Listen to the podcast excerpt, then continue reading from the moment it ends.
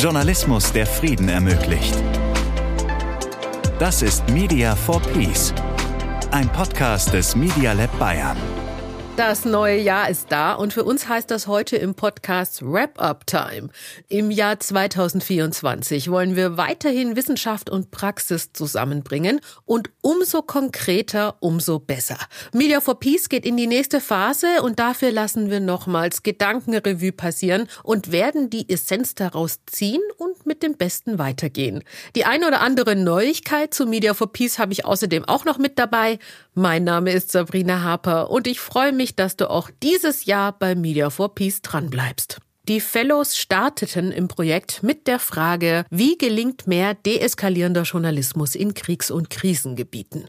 Um diese Frage zu beantworten, folgten erstmal weitere Fragen. Was sind die Bedürfnisse, Rahmenbedingungen? Was ist praxistauglich, was nicht? Denken wir nochmal zurück. Die Fellows sind in den Libanon gereist und haben sich dort Input geholt, waren beim International Journalism Festival in Italien, sind durch Deutschland getourt und standen immer wieder im engen Austausch mit den wissenschaftlichen Kooperationspartnerinnen vom DTEC München und von der Universität der Bundeswehr München. Es wurden die ersten Ideen validiert und letztlich entstand What If? Der Prototyp, mit dem es 2024 weitergeht. Was diese konstruktive Reise bisher gebracht hat und wie sie nicht nur den Journalismus, sondern die Fellows auch persönlich verändert hat, das haben sie mir im Interview erzählt. Das Media for Peace Update. Here we are all together, more than a year of working as a team for more de-escalating journalism is behind you, is behind us. So uh, welcome to the podcast now all together, Radka, Timur, Laura and Omid. Thank you, Sabrina. Hi, so great to have all of you here. Maybe we will start with the current state of Media for Peace. What you are doing right now. What is the state so far? The state is, uh, for the moment, that we, well, there are many states, to be honest, but one very important step at the moment is that we launch and validate our MVP in terms of our what if zone site, which means we structure it according to users' needs, according to the journalistic outputs we create, according to new dialogue formats that we are going to test and try in 2024. Which brings me to the second part. We want to expand our dialogue tools, not just relying on Zoom calls, what we've done over the last weeks and months, which are great, to be honest, but also test more in terms of asynchronous dialogues. But also think about in person dialogues that might be an option. And at the same time, we always take into account that we can and should develop more journalistic formats over time, meaning the dialogues that we run, they produce so much valuable content that we need to discuss if the format of publishing an article and a podcast can be somehow enriched by other ones, which doesn't necessarily have to be super tech savvy, but which of course should make sense when working on a specific conflict topic. And we set up our editorial routines and our dialogue routines, planning the next dialogues for 2024, creating an editorial planning for these, thinking about who to collaborate with in the next year, which is my last point. We have to expand our network and, and collaboration because you can't and you shouldn't do such a project on your own. So you need a stable network of people and organizations to rely on. So, if anyone is listening, uh, feel free to join to contact me or directly you. Thanks, Timo, so far. If we look back, is there a session you already mentioned? You did a lot of sessions with your prototype. Is there a session or a situation that you were really impressed by and why? Maybe Omid, you want to tell us? Uh, yes, Sabino, thank you so much. Um, well, I remember one of our last sessions when we had the, a dialogue on Afghanistan about the future inclusive government in Afghanistan that took place uh, regarding the prospect of this future government. And this stands out particularly impressive for me because this topic is being widely discussed and debated by Afghans across social media and uh, elsewhere, but I saw that it lacked a dedicated platform for a more constructive dialogue. So, considering the complexity of uniting conflict parties in Afghanistan is a, a I should call it rocket science because it's evident from the past 20 years of war that these parties never agreed for for coming together to solve the conflict through through dialogue. So instead they relied on weapons to settle the conflict. And even now you see the Taliban and the opposition don't agree for sitting together to decide on a future government. So being able to bring these individuals on what if dialogue platform was very impressive for me and was really a big success.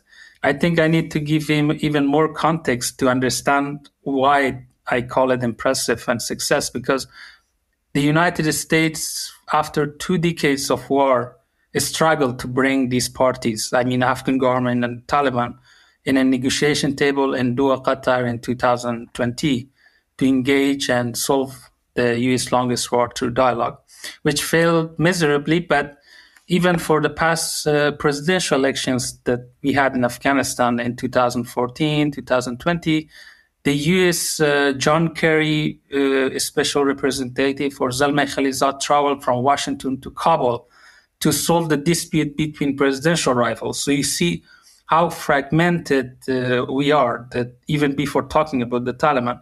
So for me, it was very impressive because these challenges and that shows there's a lack for dialogue. And the dialogue that we facilitated and brought these people heavily related to the conflict in Afghanistan from anti-Taliban, pro-Taliban, together on this What If platform. They had a healthy conversation and they came up with constructive points, which doesn't mean that they should submit a two paragraph or two pages of future model for inclusive government. But the fact that promoting such healthy dialogue is already highly impressive considering the landscape of the country I mentioned earlier. So I believe such efforts can help with peace building and it's very valuable to continue to do that. I remember a moment when we talked in one of our uh, podcast episodes, and I was really impressed because you told me that all that work in Media for Peace also make yourself rethink things and get to know more about journalism and try to reflect yourself. So that was really impressive to me. Yeah, I mean, I, I, I'm coming, I'm now living in Germany. I come from uh, my own context of Afghanistan and working in journalism. Now I see what the format we were working was already contributing to the war journalism more and more instead of building back with something positive. Besides being impressed, was there also a situation or a session where you were really surprised by something? A lot of situations, to be honest. Okay, Timur? I found it really interesting that a lot of people are very eager to help. So when doing, for example, user research, I've never heard anyone saying that he or she was not willing to participate or doesn't want to help. I found it very interesting that people are willing to invest time and energy and some more time in being part of our dialogues. I mean, they do it all for free and they do it to be heard in a way. So being in that stage we are in and being very transparent about what we are doing, which is a lot of testing and iterating on our idea. This, this for me was a huge surprise over the last weeks and months. Plus what Omid said before, the constructiveness and fairness in our dialogues surprised me so that even people with completely opposing points of, of view listen to each other, not not necessarily agree, but they they exchange their point of view in a fair and very constructive manner. Okay, so you already explained a lot of situations that you've been through. If you think back, what would you say was special about Media for Peace or still is? Well, from my point of view, the Media for Peace, the term itself says that this phrase, uh, the media should also help with peace building efforts. I mean, the function that media has. uh, which in my country, Afghanistan, which I'm more familiar with the context, uh, not like Lebanon, it helps with de-escalating the war journalism that goes there, in particular, the formats of the content that we produce in these countries.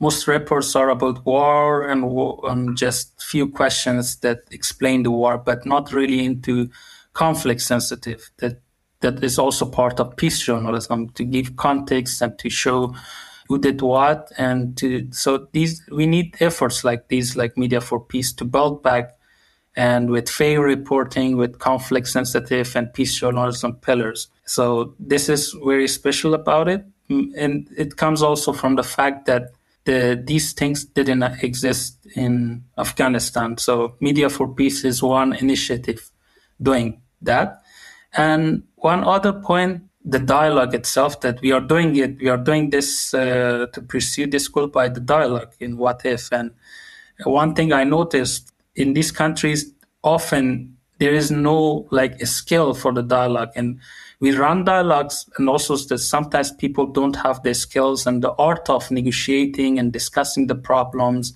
um, in these countries in general don't exist. So such forums like What If promote and such innovative approach and practice. Yes, so this practice and this uh, feature makes Media for Peace very special for Afghanistan and other conflict regions. As you already mentioned, uh, Media for Peace is one thing. So it's all about de escalating journalism as itself. If people are not into that topic, they can listen to the podcast, of course, but uh, maybe one of you can tell us why de escalating journalism and building a dialogue is such an important project. I really, it's hard for me to disentangle those different parts within the bigger project of Media for Peace. But of course, I think the baseline that we all agree on is that there is a value in journalism and there is a value about being informed. And we all understand that you know, whether we argue it's recently or not, journalism always faces some difficulties.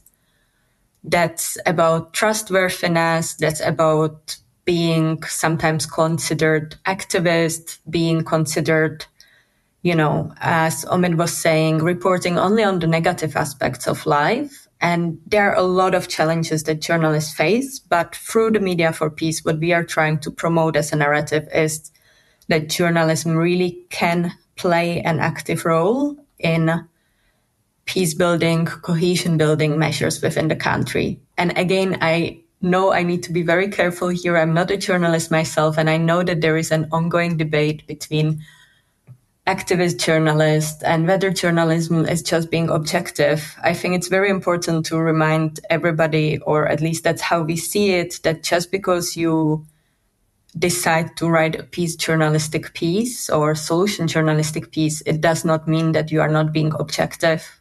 You are just bringing to light topics that may otherwise be underrepresented in the media landscape or giving voice to people who may not be traditionally represented. So mm-hmm.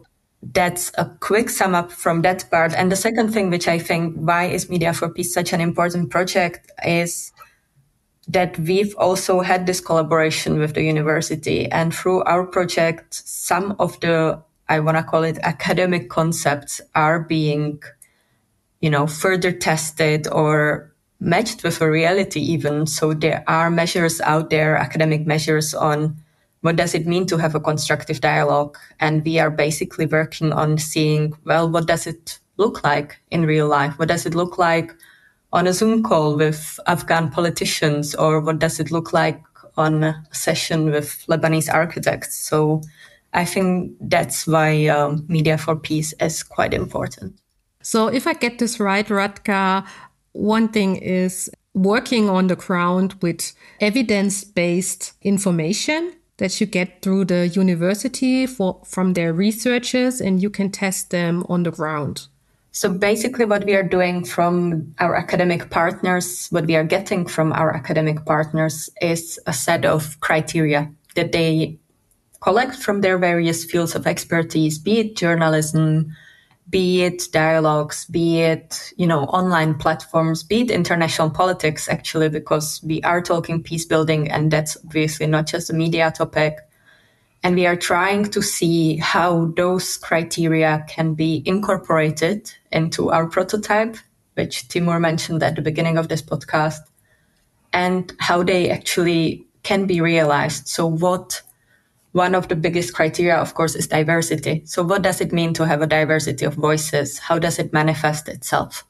And also to have a diverse team. If I think about you guys. So Radka, you mentioned you're not a journalist, but you're a data analyst. You uh, do a lot of data stuff. Uh, Laura is a journalist from uh, Columbia. Uh, Timur is running a communication agency here in Germany, and Omid is a Afghanistan journalist who is living in Germany right now. So we can tell if I add myself to it, I'm a in Germany born US American journalist. So I guess we would have never met if there isn't media for peace. So I want to appreciate that at this point. And if we think about journalism in this diverse group in crisis areas, Radka already talked about it, is to get some positive sides in it.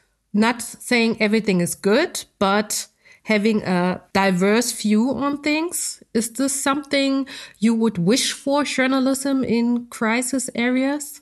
So, well, as a journalist, I would like, you know, journalists in conflict zones to learn more about peace journalism, and that's where it's related of from what Radka was explaining, no, where no peace journalism as a place where people or where journalists play a more active role in peace building.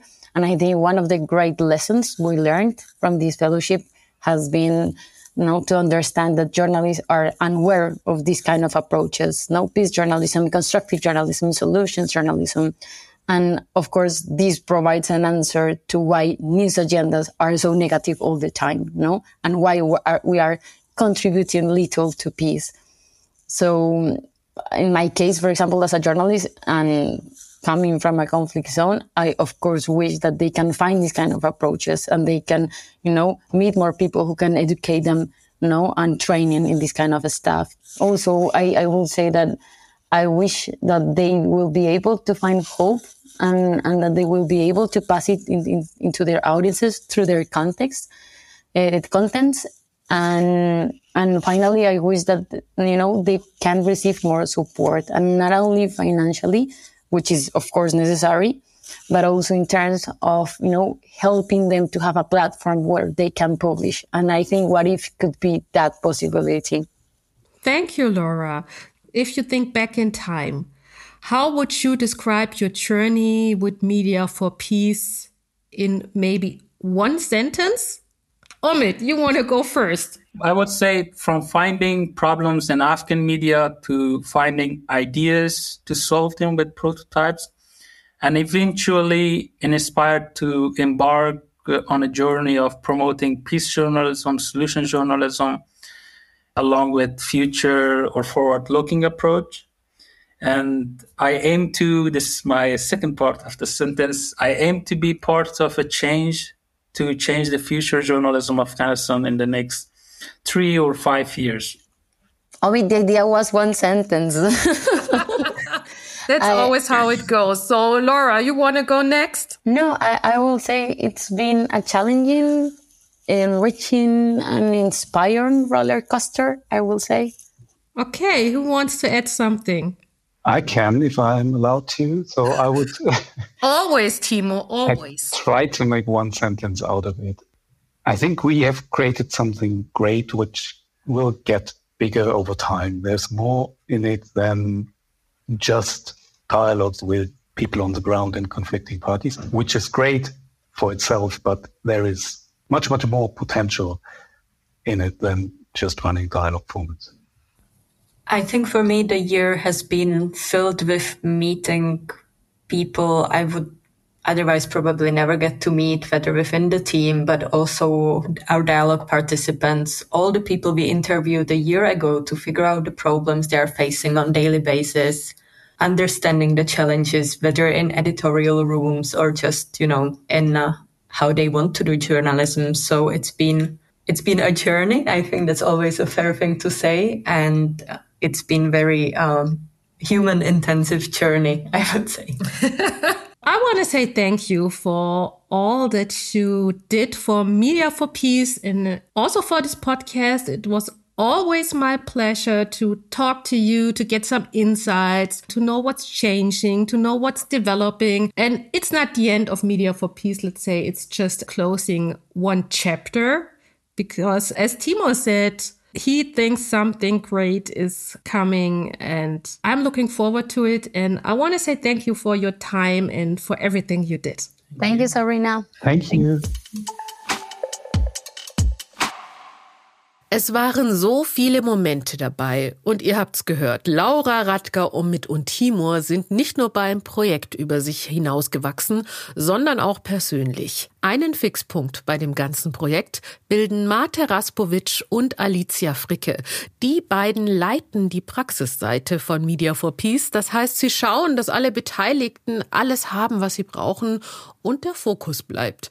Möglichkeiten und Räume geschaffen werden und noch vieles mehr. Ich frage Sie am besten direkt selbst, denn Sie sind jetzt hier bei mir. Media for Peace. Insights.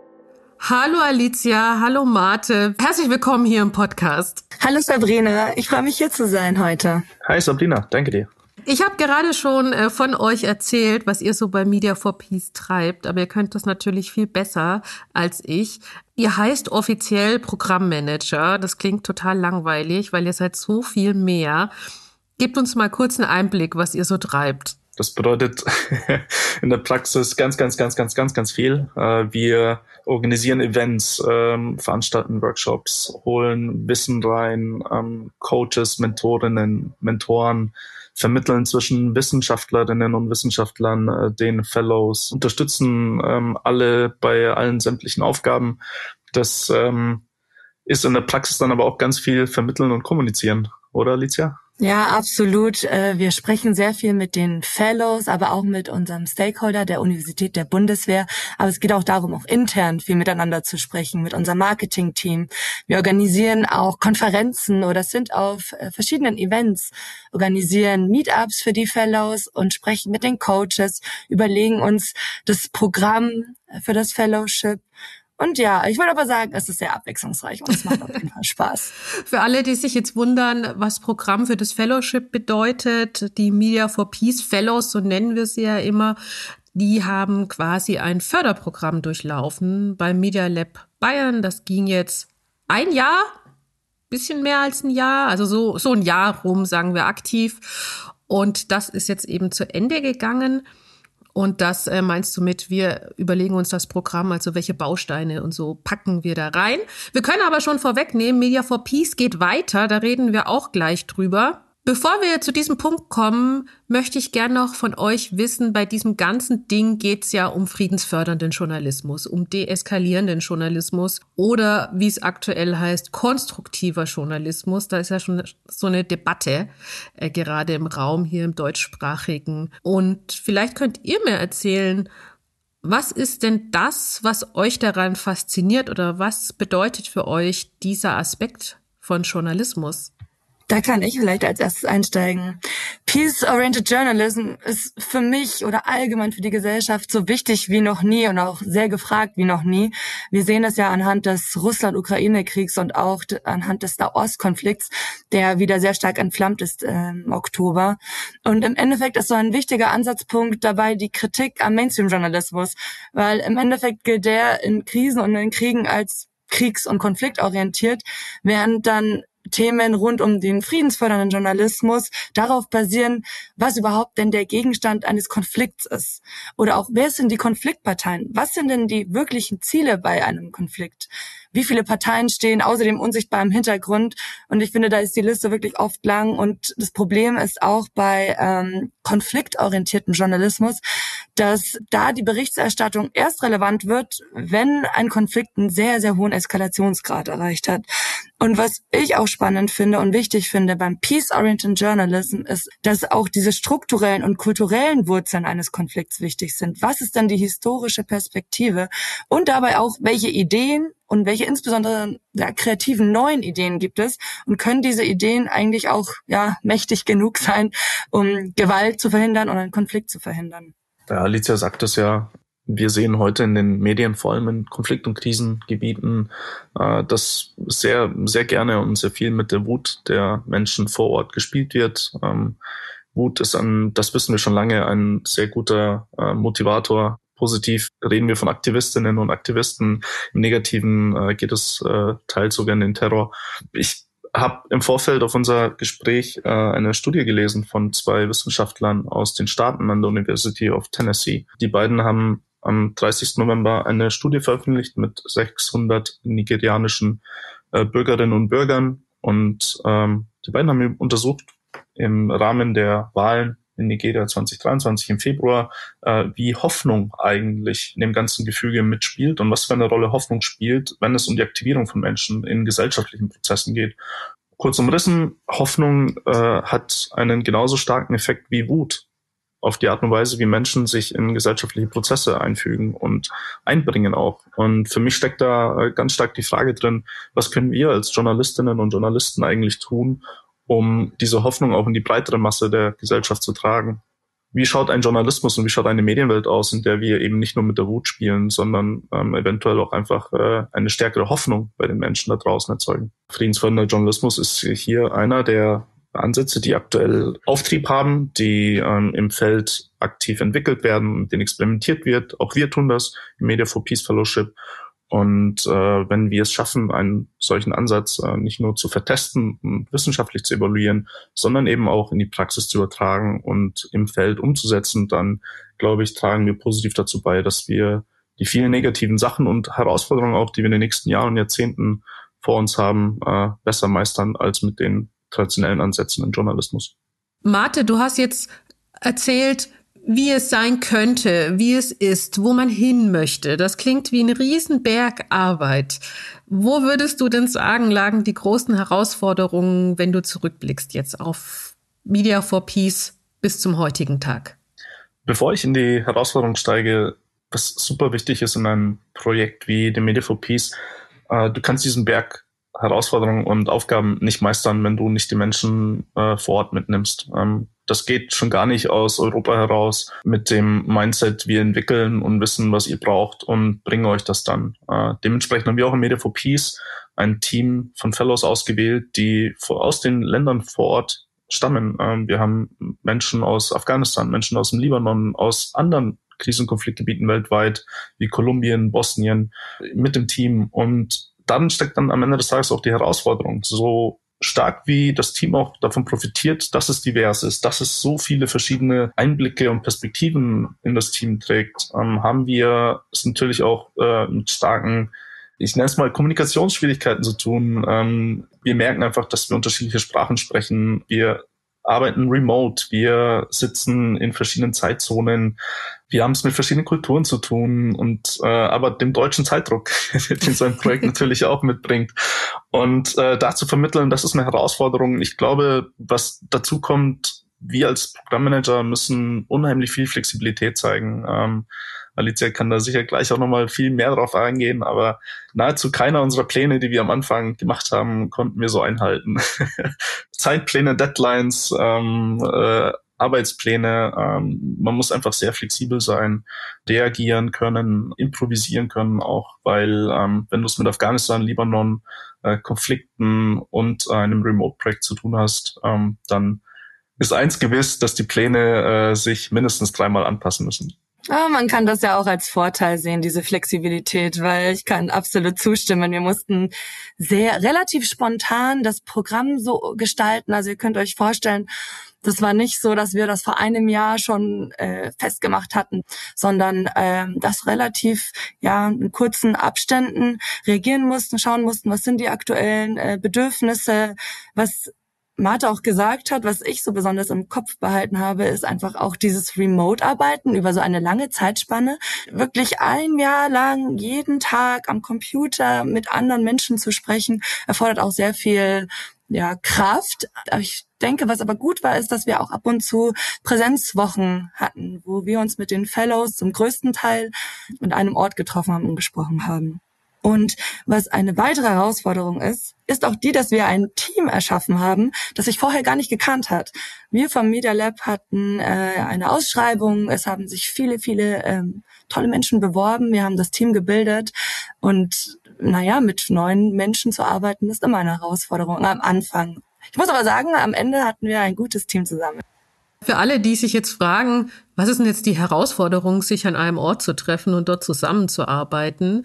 Nun ja, es ist eben anders, als wenn jemand in Hamburg sitzt und jemand in München und man trifft sich irgendwo, sondern da ist man dann plötzlich konfrontiert mit so Fragen von Visa, Aufenthaltserlaubnis, Flüge, ich erinnere mich, ich durfte ja auch mit euch in den Libanon zum Beispiel fliegen und habe mich erstmal eine Woche damit beschäftigt, ob ich nun Visa brauche äh, von der Botschaft oder nicht. Und das gilt ja auch andersherum. Das bringt mich eben auch zu einer anderen Frage. Für mich persönlich war es ein Highlight, als wir damals in den Libanon geflogen sind.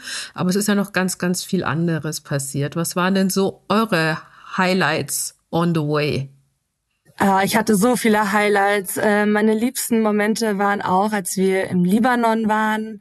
Wir hatten auch ein Project Pitch Event organisiert auf dem Internationalen Journalismus Festival in Perugia und waren mit den Fellows vor Ort und sie hatten ihre ersten Prototypen dort gepitcht. Und ich habe wirklich gesehen, wie das Projekt gut äh, ankam in der Öffentlichkeit. Und daraufhin kamen auch weitere Einladungen zu Events wie dem Exile Media Forum, dem Be Future Festival. Ich war auch vor Ort auf dem Boca Festival. Das war für mich ein Highlight, über das zu sprechen, mit dem man einfach schon seit so vielen Monaten arbeitet und zu tun hat. Und was mir auch sehr gefallen hat, war die Zusammenarbeit äh, mit der Wissenschaft ähm, tatsächlich, weil ich das so spannend finde, Praxis und Wissenschaft miteinander zu verbinden und neue Perspektiven so zu öffnen. Auch die gemeinsamen Workshops mit den Fellows, die wir hatten, waren immer sehr, sehr produktiv und sehr kreativ und eine sehr willkommene Abwechslung. Ich habe so viele Highlights in den letzten zwölf Monaten sammeln dürfen. Äh, für jedes einzelne bin ich sehr dankbar. Ich habe aber tatsächlich ein, ein sehr persönliches ähm, und schönes Highlight. Da hatte die Universität der Bundeswehr München einen äh, Tag der offenen Tür veranstaltet. Einer unserer Fellows, äh, Umid, der auch bei dir im Podcast war, hat äh, einen Vortrag gehalten an dem Tag der offenen Tür. Und dieser Vortrag, ich erzähle gleich ein bisschen mehr dazu. Der steht für mich für die ganz vielen persönlichen Lernerfahrungen und das persönliche Wachstum, das jeder Einzelne in diesem Projekt eigentlich gemacht hat. Wir als Programmmanager, ähm, alle anderen Menschen im Lab, die das Projekt unterstützen, die Wissenschaftlerinnen und Wissenschaftler, die uns äh, mit dem Wissen auch supporten, aber natürlich auch jeder einzelne Fellow. Umid ähm, stand in einem Raum mit knapp 30, 35 Menschen und äh, man muss dazu sagen, Umid kam erst vor kurzem nach Deutschland äh, als Journalist, als einer der wenigen Journalisten, die Afghanistan verlassen durften. Und er konnte in Afghanistan seine journalistische Ausbildung nicht zu Ende führen. Er musste sein Studium abbrechen, kam in Deutschland an, äh, hat sich durch das Asylverfahren gekämpft ähm, und ist dann äh, nach einer unheimlich guten Bewerbung auf unser Projekt zum Team dazu gestoßen. Und Umid war zu dem Zeitpunkt, als äh, er den Vortrag halten musste, knapp ein Jahr, eineinhalb Jahre in Deutschland. Und stand dann in diesem Raum in Neubiberg an der Universität und ähm, geht vor auf die Bühne und beginnt Deutsch zu sprechen. Er hat einen Vortrag von knapp 20, 25 Minuten über das Media for Peace Projekt, über diese ganzen komplexen ähm, Aufgaben, Herausforderungen, Ideen und äh, Experimente, die wir in diesem Projekt tagtäglich äh, umsetzen, hat auf Deutsch gesprochen das nicht nur vor Freunden, Familie, sondern vor Menschen, vor Stakeholdern, vor externen Interessierten. Und in dem Moment konntest du einfach spüren, der ganze Raum hat gespürt, wie diese Person gerade unheimlich gewachsen ist, was für einen Fortschritt sie gemacht hat. Am Ende des Vortrags haben die 35 Anwesenden begonnen zu klatschen und konnten kaum aufhören. Fünf oder zehn Minuten lang, äh, soweit ich meine, ich war, wer schon mal in einem Raum saß, und zehn Minuten geklatscht hat, der weiß, was das, was das bedeutet. und dieses eine Highlight steht für mich für die ganzen Learnings und äh, Herausforderungen, die wir in diesem Projekt äh, seit Oktober 2022 gemeinsam bewältigen durften. Kann ich bestätigen. Omid war bei mir in einer Folge zu Gast und hat eben auch erzählt, wie das Projekt ihn selber verändert hat. Wer da reinhören möchte, das schreibe ich in die Show Notes, dann könnt ihr direkt draufklicken in die nächste Folge. Unsere Zuhörenden möchten jetzt vielleicht auch wissen, wenn sie bei sich im Medienhaus sitzen, ja, ist wahrscheinlich ein deutsches Medienhaus. Was kann man denn aus diesem Projekt mitnehmen? Klar, wir machen hier unsere Podcast-Folgen zu konstruktivem Journalismus, indem wir immer wieder auf ein Thema eingehen. Aber wenn man jetzt so sich das ganze Media for Peace Projekt anschaut, zumindest bis zum heutigen Tag, was kann denn die deutsche Medienbranche daraus ableiten und für sich mitnehmen? Gibt es da ein, zwei Impulse, die ihr mit uns teilen könnt?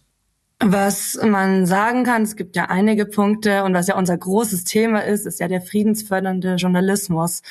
Und dass die deutsche Medienbranche sich auch daran ausprobieren sollte, weil es einfach wichtig ist, denn je neue Formen von Journalismus zu fördern, aber auch neue Dinge auszuprobieren. Ein Ansatz, den wir haben, eine Methode ist ja auch das Future Thinking und es funktioniert sehr gut in unserem Kontext und auch das kann man ja gerne ausprobieren, versuchen, neue Dinge auszuprobieren. Und was wir auch gelernt haben, dieses diverse Team, das wir aufgestellt haben, das hilft wirklich sehr, wenn man Themen rund um Afghanistan beleuchten möchte, braucht man Menschen vor Ort oder auch Exiljournalistinnen, die sich da auch wirklich gut auskennen und gut aufgestellt sind. Äh, spannend ist auch bei unserem User Research letztes Jahr, was die Fellows herausgefunden haben, sind ja die, doch die großen Themen, die im Journalismus vorherrschen, die, die äh, auch im konstruktiven Journalismus wichtig sind, dass es ja mangelndes Vertrauen gibt äh, gegenüber dem Journalismus und dass da auf jeden Fall viel mehr gemacht werden muss, noch viel Arbeit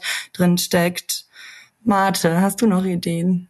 Ja, auch in Deutschland gibt's Konflikte und äh, auch in Deutschland müssen Medien über Konflikte berichten. Was wir ganz aktiv anbieten können, ist, äh, dass wir zusammen auf unsere Methoden schauen, die wir in den letzten zwölf Monaten entwickelt haben, ähm, sie zusammen weiterentwickeln, äh, uns vielleicht auch mal in einem Dialogformat in anderen Kontexten als Afghanistan und Libanon zusammensetzen. Ähm, vielleicht nochmal ein kleiner Ausflug in das, was wir machen. Äh, wir veranstalten Dialogformate mit Media for Peace, sprich, es werden Menschen betroffene Menschen in Konflikt- und Krisengebieten, aber auch zu anderen Konfliktthemen eingeladen, um miteinander neue Lösungen zu finden für die Konflikte. Und wie finden Sie die Lösungen? Der Moderator oder die Moderatorin in dem Dialogformat wendet ein bestimmtes Set an Methoden an, an Workshop-Methoden, die die Teilnehmenden dazu provozieren, die Zukunft zu denken und in der Zukunft zu bleiben, äh, anstelle in die Vergangenheit zu gehen und äh, Schuldige zu suchen und über die ganzen äh, Missstände und Fehler und Schwierigkeiten äh, zu sprechen, die bisher passiert sind, versucht die Moderatorin oder der Moderator ähm, neue Wege zu finden und Maßnahmen abzuleiten, die wir heute schon tun können, damit wir in konstruktivere Zukunft in diesen Konflikten darauf hinarbeiten. Und was wir in deutschen Medienkontext tun können. Wir können auch mal deutsche Journalistinnen und Journalisten einladen, ähm, an diesen Methoden weiterzuarbeiten, ähm, an den Dialogformaten teilzunehmen, äh, vielleicht eigene Dialogthemen einzubringen. Wir können kooperieren, wir können äh, Learnings austauschen. Wir wissen, dass es ganz viele Medienhäuser aktuell gibt, die sich auch mit dem Konzept der Dialogformate, der konstruktiven Dialoge beschäftigen. Äh, es gibt tolle erste Maßnahmen vom BR, von der Deutschen Welle, von anderen Institutionen und Organisationen, äh, die sich die gleiche Frage stellen. Wie können wir als Journalistinnen äh, eben auch den Austausch in der Gesellschaft facilitieren? Weil wir ein sehr offener Haufen Menschen sind, die sehr gerne mit anderen Menschen äh, zusammenarbeiten, einfach ein Angebot in, äh, in das Netzwerk, in die Branche hinein. Lasst uns reden. Let's talk. Ich will mit euch ähm, noch über was anderes reden. Wer den Podcast verfolgt, der weiß, dass ich immer wieder sage, wir verbinden Wissenschaft und Praxis. Weil irgendwie sind das ja doch zwei Welten. Das eine theoretisch, das andere eben, klappt das überhaupt? Ähm, Im Englischen sagt man on the ground, also äh, vor Ort. Wie ist denn das so? Wissenschaft und Praxis zusammenzubringen. Ihr seid da ja die Stellschraube im Projekt. Bei uns im Projekt geht es vor allem um die Frage, wie schaut denn friedensfördernder Journalismus in der Praxis aus und wie muss der dann aussehen, damit er auch wirklich einen positiven Effekt in der Gesellschaft hat. Und wir versuchen das Problem sowohl in der Wissenschaft als auch in der Praxis parallel und in Zusammenarbeit äh, zu tackeln. Ähm, das bedeutet ganz, ganz, ganz, ganz konkret, dass wir äh, mit dem Team mit den Fellows im Media for Peace an einem praktischen Prototypen arbeiten, sprich an einem Dialogformatkonzept, aber auch an einer digitalen Publikation. Und die Wissenschaft, das wissenschaftliche Team äh, untersucht das Ganze, evaluiert das, unterstützt das mit Wissen. Das sieht dann so aus, dass sich äh, Wissenschaftlerinnen und Wissenschaftler aus dem Team Gedanken machen, welche Inhalte, welche Studien, welche Erkenntnisse, die es aktuell zu den Themen gibt, in Konflikt- und Krisenjournalismus, aber natürlich auch in konstruktiven Dialogen, helfen den Fellows, das äh, Feld nicht nur besser zu verstehen, sondern auch die richtigen Maßnahmen zu prototypisieren. Wir lesen die Paper und den Input, den uns das wissenschaftliche Team gibt, ähm, sind im Austausch mit dem Team und kriegen dadurch den Rahmen, innerhalb dem wir dann den Prototyp entwickeln können. Machen dann im Feld eigene Erkenntnisse und besprechen uns dann ähm, den ganz vielen äh, Learnings, die wir da haben, äh, mit dem wissenschaftlichen Team am Ende unser Dialogformat, Experimente und am Ende der Entwicklung von der digitalen Publikation immer wieder, um äh, herauszufinden, was auch die Wissenschaft dann aus der Praxis lernen kann. Ich habe vielleicht auch ein gutes Beispiel. Wir haben nämlich auch mit akademischen Kriterien gearbeitet. Und zwar war es wichtig, in das Produkt auch Transparenz zum Beispiel einzubauen. Und die Fellows haben sich auch entschieden, das Thema Anwendbarkeit, was auch ein Kriterium war, mit reinzunehmen und auch das Thema Diversität. Das heißt, dass diese akademischen Kriterien mit in das Produkt mit reingewoben worden sind, abgesprochen worden sind und mit integriert sind. Was ein anderes schönes Beispiel ist, ist die gemeinsame Entwicklung mit der Wissenschaft, ähm, das sogenannte Topic Tool. Das haben wir dafür entwickelt, um Themen, die friedensjournalistisch sind, richtig einordnen zu können und auch um zu wissen, welches Thema ist relevant als Konfliktthema und ähm, welches wir dann verwenden können. Also das bedeutet, man läuft nicht einfach rum und sagt, das ist ein Konflikt und das ist ein Konflikt aus meiner Sicht, sondern es wird vorher quasi objektiv abgeklopft, wann ist ein Konfliktthema ein Konfliktthema. Habe ich das richtig verstanden? Genau, aktuell ist es ein Prototyp und sieht aus, beziehungsweise es ist eine Excel-Tabelle, aber funktioniert sehr gut. Man kann dann anhand von Kriterien erkennen, okay, ist das jetzt ein sehr, sehr aktuelles, wichtiges Thema, ähm, wie groß, wie gesellschaftsrelevant ist das und anhand verschiedener Punkte kann dann angekreuzt werden und sehen, ah, das ist eines, das wirklich friedensfördernd journalistisch auch wichtig ist.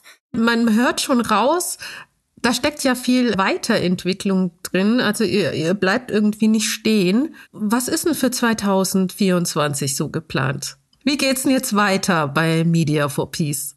Wir stehen äh, jetzt gerade an einer sehr, sehr, sehr, sehr spannenden Stelle. Wir müssen uns nämlich mit dem Prototypen, den wir entwickelt haben, äh, der Frage stellen, wie sieht das Ganze auch wissenschaftlich aus? Ähm, wir haben im ersten Halbjahr eine große wissenschaftliche Evolution geplant.